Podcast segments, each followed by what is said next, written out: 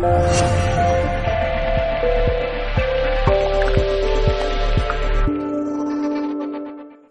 tema de hoy es cómo dejar de juzgar y aprender a apreciar. ¿Mm? Cómo dejar de juzgar y aprender a apreciar. Y en realidad es, podríamos resumirlo en una, en una, en un cambio de mirada, mirar las cosas de una forma distinta. Juzgar de alguna forma es una mirada más mental, más racional, más de poner etiquetas a las cosas, tal como las veo externamente, sin, sin mirar lo que hay detrás. Y apreciar está más conectado con el corazón, es, es, es más un sentimiento. Veo algo y no le pongo etiquetas, sino siento algo. Aprecio eso, aprecio una flor, eh, siento que la flor es bella, aprecio un amanecer, siendo, no estoy racionalizando. Sí, el sol está saliendo a tantos grados, a tal hora, hace esta temperatura. No, veo el sol, sale y siento algo bonito. Y, o sea que apreciar es una, una sensación interna ¿no? que generamos cuando valoramos algo hermoso, sencillo muchas veces de la vida. O sea que apreciar es como valorar las cosas sencillas de la vida y descubrir su grandeza. Hace unos días estuve en Cadaqués, que es un pueblo de, del norte de Cataluña, y estuve con mi hija, con, con los dos pequeños, con los dos nietos, y nos levantamos pronto para ver la salida del sol. Y era un, una paleta de colores espectacular, o sea, es una cosa que de hecho lo grabé y los que veis Facebook, Facebook, pues en mi página está un pequeño vídeo de, esa puesta, salida, salida del sol. Y era casi como irreal, o sea, tantos colores, tan, tan, tan perfectamente mezclados, tanta armonía y tanto silencio a la vez. El mar, el cielo, el viento, pero había silencio, ¿no? Y entonces eso siempre está ahí. O sea, no es que ese día lo hubieran puesto para mí. Dice Enrique, a las ocho te ponemos el escenario. no, pero la gran mayoría de personas, ¿dónde estaban? Durmiendo porque además hacía frío. Entonces, ¿quién se iba a levantar prontito para ver el sol con el frío que hace? Se está mejor en la cama. Bueno, ¿qué quieres que te diga? Se está más cómodo en la cama, es verdad, pero pierdes a lo mejor, tal vez, un espectáculo que está cada día allí y que tantas personas se pierden constantemente. Entonces, ¿cuántas cosas hay en la vida que nos perdemos, que están siempre ahí, siempre disponibles, y debido a que estamos metidos dentro de ese juicio interior, juicio hacia los demás, juicio hacia, juicio hacia la vida, pero sobre todo juicio hacia nosotros mismos, ¿cuántas personas tienen diálogos internos, verdad, de juzgarse? Y no lo he hecho como tenía que hacerlo, no le tenía que haber dicho esto, siempre me pasa lo mismo, nunca aprenderé, ¿no? Y es como un maltrato interno. Se habla mucho de maltrato exterior, pero yo cada vez veo que hay mucho más maltrato interior que maltrato exterior, solo que ese no se ve e incluso está aceptado. Pero se va viendo en la cara. El que se maltrata, su cara se oscurece, su mirada se oscurece. Siempre hay esa exigencia, ese juicio. Y en cambio la apreciación es una energía de apertura, de vida, de, alegría. Y en, y en, la actitud, con las gafas de la apreciación, descubro todas esas pequeñas cosas que están cada día allí, pero que no las veo. Y en cambio con el juicio estoy metido en una historia en la que no veo nada de lo que está pasando fuera, sino que solamente estoy viviendo esa estructura racional que yo creo, yo mismo creo en mi mente, y que me hace experimentar la vida de una forma bastante desagradable muchas veces. ¿Mm? Pero es tan rápido el hábito de juzgar, ¿verdad? A veces estamos en el autobús o en el metro entra alguien y miramos de arriba abajo así, los zapatos, y ya hemos hecho el informe, ¿no? impreso. esta persona es así, es asa, fíjate tal, no sé qué, la camisa que lleva, el pantalón que lleva, los zapatos, la cara, la mirada, tal, tal, tal, tal, seguro que tal, tal, tal, y además me imagino que parece como si... Ya sé que no lo hacéis los que venís aquí, pero hay muchas personas que lo hacen y tenemos que saber que puede ocurrir alguna vez, ¿eh? que hagas algún juicio, que se te escape alguno, quizá. por casualidad, aquello de por error, ¿no? Dice, no sé, se me ha ocurrido pensar en ti en esta forma. Cuando podríamos ahorrarnos todos esos pensamientos. Y si comprobáis los juicios, o sea, si los comprobáis, o sea, si podéis preguntarle a alguna persona de las que conocéis algo que tú has pensado sobre ella y has hecho un juicio, y le preguntas así curiosamente sobre esa situación o, o por qué va así, te darás cuenta que yo te diría que el 99% de las veces los juicios, que son como opiniones sobre ciertas circunstancias, situaciones y personas, es erróneo. El problema es que creemos que es verdad porque lo, interpretamos según nuestra percepción de la vida. O sea que en realidad los juicios y opiniones nos estamos hablando de nosotros mismos más que del otro. Porque vemos al otro con nuestras gafas. Así que cuando tengáis juicios, pensar, ¿por qué estoy pensando así de esta manera? Porque esta es mi estructura interna. O sea, en el fondo me estoy juzgando a mí, estoy hablando de mí, pero creo que estoy hablando del otro. Y proyecto. ¿Cuántas veces veis una persona que se parece a otra? Y como en vuestra memoria esa otra no os gusta, o no os gustó, o os hizo algo, automáticamente si se parece físicamente, ya le ponéis todos los, toda la, titulación, todos los títulos. Este seguro que es así, así, así. Además se parece a aquel, madre mía, qué elemento. Y resulta que después si lo conoces es totalmente distinto, hasta igual tiene una voz distinta y dices, uy, no le pega esta voz. ¿Cómo que no le pega? Es su voz, la que no, es tu estructura la que no, la que no pega en esto. ¿Mm? Entonces construimos aquí dentro un montón de historias. Yo a veces estoy escuchando a las personas con las que trabajo o no trabajo y enseguida te das cuenta que está creando una historia de su percepción de una realidad. Sí, porque vi a esa persona que seguramente no sé qué, y entonces pensé que, porque seguramente habrá ocurrido que, y dices, todo esto que seguramente es todo añadido, no es real. ¿Cómo lo sabes? Me lo imagino. ¿Cómo te lo imaginas? Se nota. ¿Cómo lo notas? Se ve. ¿Cómo se ve? Es que lo vi en la cara del que estaba a su lado. ¿Y cómo lo viste? Se notaba en su cara cómo miraba. Ah. ¿Y te viste la tuya? ¿Qué es eso de se ve, se nota? O sea, eres tú que estás proyectando. ¿Mm?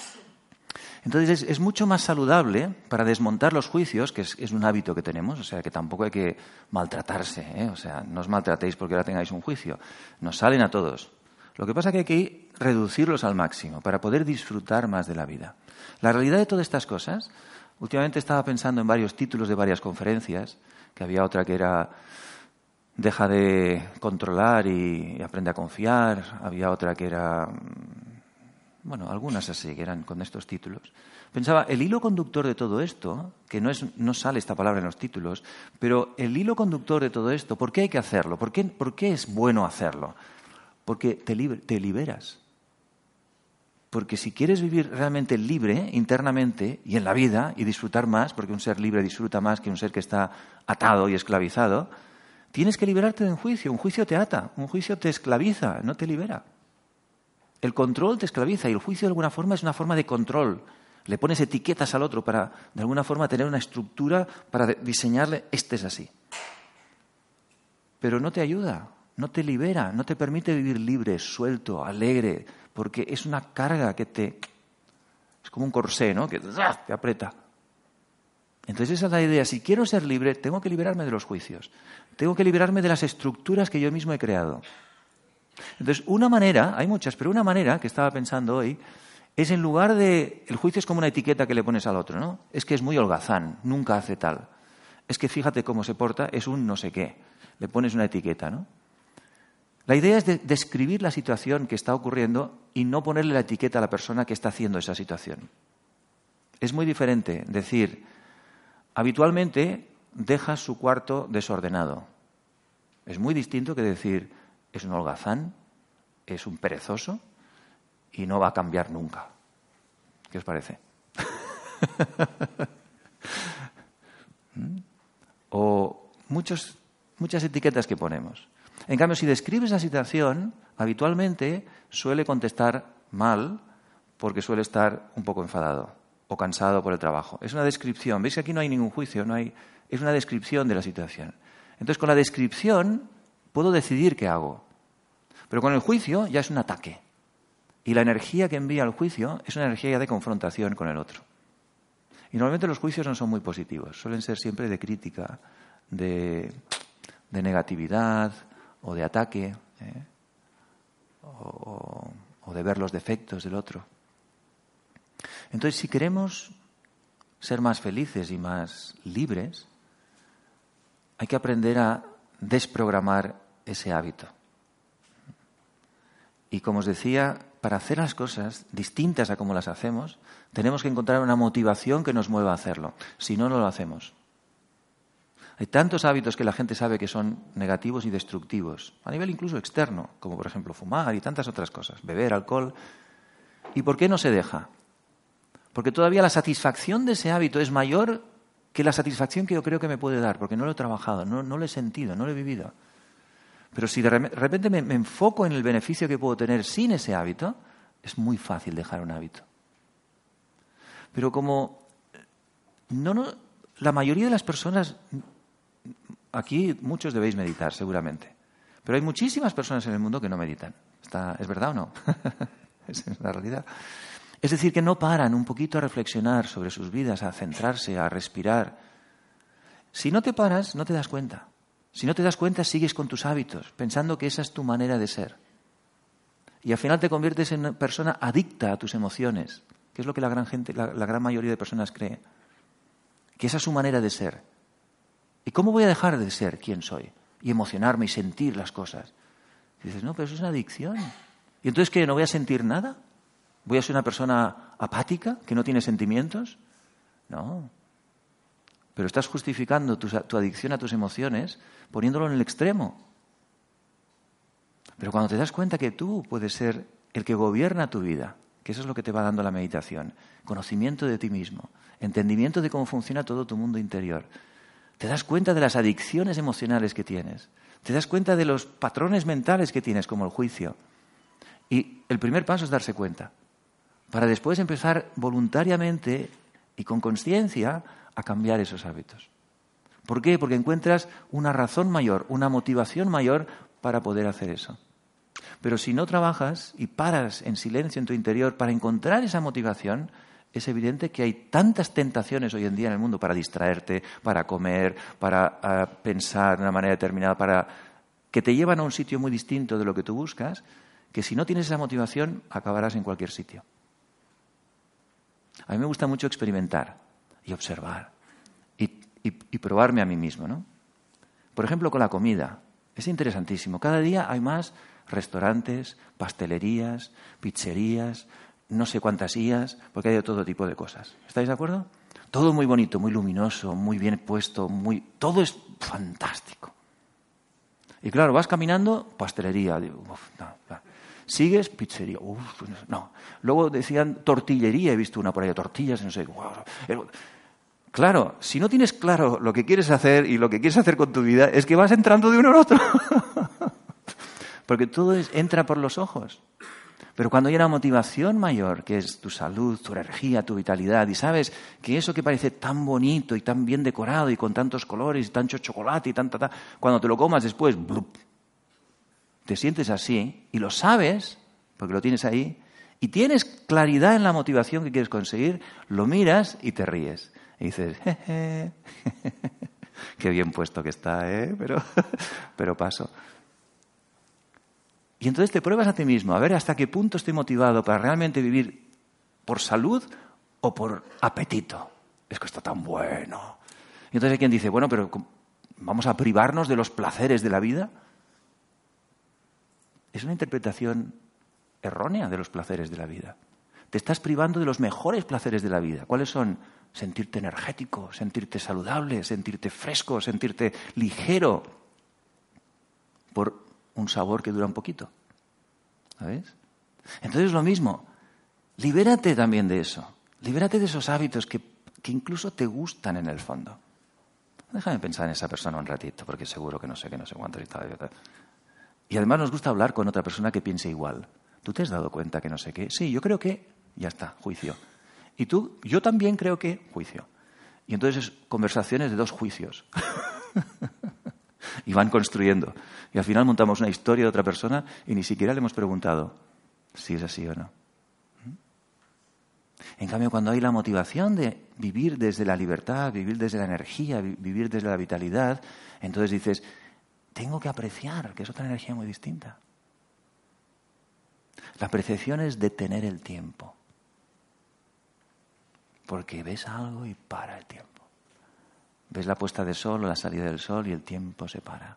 No estás pensando cuánto rato durará esto, cinco minutos, con la cantidad de cosas que tengo que hacer, sino de repente te quedas allá y estás, wow. Ni siquiera hay pensamientos casi, sino simplemente una sensación de wow. Y aunque haga frío, aunque hace viento, estás ahí y dices, y, y, no ganas nada de eso, o sea, aparentemente no te da dinero, no, te, no posees nada, pero es una sensación de libertad, es una sensación de apertura, es una sensación de conexión con la naturaleza, con la vida. Y de repente aquí dentro se te abren otras neuronas distintas, otras conexiones distintas. Y ese día no sabes por qué y estás mejor, estás más feliz, estás más energético, estás más ilusionado. Y de casualidad, me habré levantado con el pie derecho, ¿no? O el pie izquierdo, ya no sé cómo va eso, pero con un pie distinto.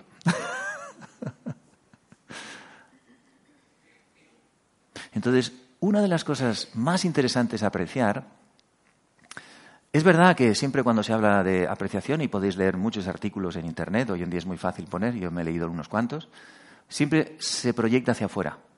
Apreciar la belleza de las cosas, apreciar la naturaleza, apreciar las cosas pequeñas de la vida, apreciar los gestos amables, y eso está estupendamente bien. Pero pocas veces se habla de apreciar tus recursos internos, tu mundo interno. Y esa es una apreciación todavía más potente y poderosa que lo de fuera. Lo de fuera funciona y te genera una energía muy bonita. Pero no es suficiente a veces, porque si las cosas fuera no son apreciativas, a lo mejor estás en la ciudad y no ves tantas cosas que sean apreciativas, entonces ¿qué haces? Empiezas a juzgar. Es que la ciudad es ¡plac! Además se vive paz. Y la gente está ¡pim! Y todos son juicios. ¿Mm? No entiendo cómo puede, paz. Y ahora me explico qué pasan, paz, estas cosas. Y todo. Y claro, eso es una energía que te, que te, te afloja, te debilita. Entonces, apreciar la mente. O sea, la mente es el mayor recurso que tenemos, es el recurso más poderoso que tenemos, nuestra propia mente. ¿Y qué hacemos con ella? La mal utilizamos. ¿Por qué? Porque nos la dieron gratis, no nos costó nada. Como es un regalo gratis, pues ni le damos importancia. Y es el recurso más poderoso. Entonces, apreciar mi mente, ¿qué quiere decir? Apreciar mi capacidad de pensar, apreciar mi capacidad de crear, apreciar la capacidad de que puedo sentir aquí dentro la experiencia que yo quiera. Esa es la mente, tiene. ¿Cuántas veces durante el día recordamos cosas del pasado y volvemos a sentir lo mismo que sentimos en el pasado cuando estamos en una situación distinta en el presente? Y solemos hacerlo con cosas negativas. ¿Sí o no? Traemos recuerdos de una situación que nos dolió, que no nos gustó, que nos molestó, y la traemos al presente y le volvemos a dar vida. Y decimos, claro, es que me trató muy mal, es que lo que me hizo no hay derecho, es que no sé qué, por eso estoy mal, por eso estoy dolido y por eso no sé qué. No, no, no, perdona, perdona, perdona. Eso pasó hace tres meses. Si lo estás sintiendo otra vez, estás creándolo de nuevo ahora. Ahora no tienes por qué sentirte así. O sea, estás utilizando tu recurso más poderoso para generar de nuevo una experiencia, para vivenciarla de nuevo en el presente sin que eso esté ocurriendo. Y así está de lleno de gente que hace esto. Vive en el pasado, en el presente, y el pasado se convierte en el futuro. Y encima se quejan. Porque la culpa la tiene aquel o aquella que me hizo aquello. Pero si aquello pasó allí. No, no, no, no, no. Sigo sintiéndolo. Y el futuro va a ser igual. Suelta ya. Entonces, ¿cómo estás utilizando tu recurso más poderoso? Por lo tanto, primero es apreciar y darte cuenta que tienes una joya ahí dentro. Y cada mañana puedes crear el pensamiento que tú quieras. Cada mañana puedes levantarte y crear la historia que tú quieras. Yo cada vez, lo he dicho esto muchas veces, pero cada año me monto una historia distinta, porque hay que renovarse, esa es otra. ¿eh? Ni meditando tienes que ser igual, tienes que meditar sirve para renovarte, para cambiar, cada año una historia nueva. ¿Qué es esto? La misma historia. Pero ¿qué hacemos? Lo mismo que nos acostumbramos a nuestras cosas, mi cama, mi sofá, mi casita, mis cosas, también nos acostumbramos a mi manera de pensar. Ya está estructurada, ya tengo la cabecita amueblada, ya no la muevo de aquí. El reto y la belleza de la vida es cambia los muebles, cambia la casa, que esto lo hacemos fuera, a veces. Pero hazlo dentro, atrévete a cambiar y pensar de otra manera distinta, construir otra historia, proyectar algo diferente. Y date cuenta cómo eso se empieza a convertir en realidad si le das vida y si crees en ello. Fantástico. Entonces, no solo estoy convencido, sino que a veces estoy más asombrado de que eso ocurre. Claro, no ocurre el primer día ni el segundo, ocurre a cabo un tiempo. Pero si estás atento, te das cuenta y dices, wow, qué interesante. Pero claro, tampoco ocurre si lo piensas un día y el resto de días estás criticándote y juzgando, porque lo que va a ocurrir es la crítica y el juicio. Ahora, si cada día te levantas y construyes voluntariamente una nueva historia, si aprecias, si valoras, si te energetizas con nuevos pensamientos, eso empieza a formar parte de tu vida, porque es una experiencia que le estás dando vida. Entonces, esa es la idea. Deja de repetir esos juicios internos, de estar juzgando a los políticos que salen en la televisión, a los no sé quién, a los cantantes, a los artistas, a los vecinos, a no sé quién. A todos hay que dar opiniones. Deja la opinión, deja la razón y aprecia. Y verás que vivirás mejor. Generarás una energía muy distinta. Pero la gente que juzga y que está todo el rato pensando en los demás es que está aburrida de la vida. Porque si estás energético, con ganas, ilusionado, no tienes tiempo de eso. Es más, ¿por qué hay tanta distracción en el mundo? Tanto Internet, tantas cosas. ¿Por qué?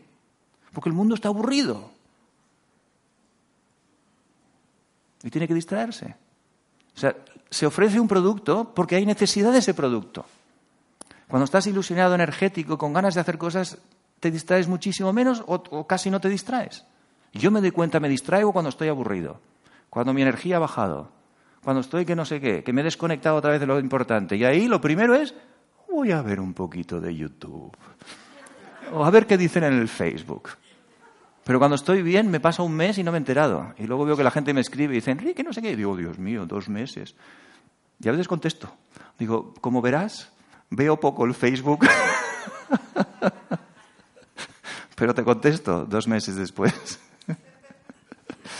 Pero he observado en mí que cuando baja mi nivel de energía positiva, enseguida la mente se va a buscar distracción. Es, automático. Es como te desequilibras, buscas eso. Entonces puedes observarte y pensar, ¿cuál es mi nivel de distracción? Así es mi nivel de aburrimiento.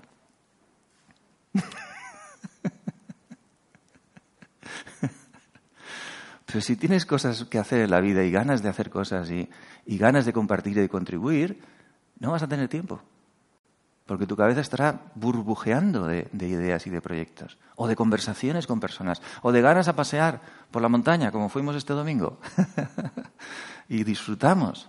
Y mi cabeza ya está burbujeando a ver cuál puede ser el próximo, el próximo, la próxima ruta. ¿eh? Y aprecias cosas muy sencillas, como que, puedes ir en autobús. Yo no tenía eso claro, siempre voy en moto, en coche. Y, ¡ah! y, es baratísimo en Madrid. Pues digo, qué maravilla, me estoy todo el día, todo el día maravillando. Digo, es increíble, por cuatro euros vas a la sierra y te llevan directo, rápido, y puedes leer un libro en el autobús. Esto es una maravilla. Y no lo he descubierto yo todavía en 13 años que llevo en Madrid. Pues, pues estaba el domingo, estaba yo como un niño pequeño, como si me hubieran dado un regalo. Y uno dice, Enrique, exageres, toda, la vida está ahí. Y además el, Ayuntamiento de Madrid no sé qué no ha hecho. Y además tú sabes que la contaminación y el tráfico y el transporte público y no sé qué. O relájate, disfruta del autobús que te lleva a la sierra por cuatro euros y, y ya está. ¿Por qué? Porque la queja está conectada con el juicio.